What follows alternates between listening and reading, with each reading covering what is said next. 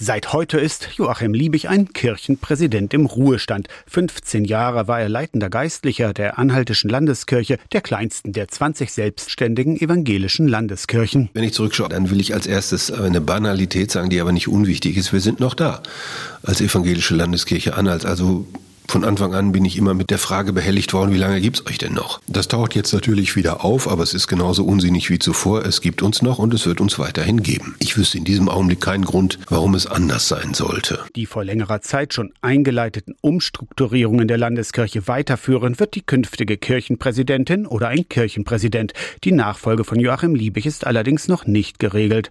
Liebig hat andere Aufgaben als Vorsitzender der Goethe-Gesellschaft, im Vorstand der Freunde des Bauhauses und beim Johanniterorden und hat mehr Zeit für die Familie und die drei Enkelkinder. Ich hoffe, dass es insgesamt auch noch mehr Enkelkinder werden und ich hoffe und freue mich drauf, dass ich mehr Gelegenheit habe, die zu sehen. Zwar wohnt Joachim Liebig mit seiner Ehefrau auch künftig in Dessau, das kirchliche Tagesgeschäft werde aber tabu für ihn sein. Ein Jahr lang werde ich hier, so ist jedenfalls mein Plan, erstmal nicht in Erscheinung treten, was Kirche betrifft, im Interesse meiner Nachfolge und auch im Interesse der Landeskirche. Ich bin auf gar keinen Fall der Typ, der am Rande steht des Spielfeldes und auf das Spielfeld ruft. Und deswegen gehört es auch dazu zu sagen, ich bin dann mal weg. Aus der Kirchenredaktion Torsten Kessler, Radio SAW.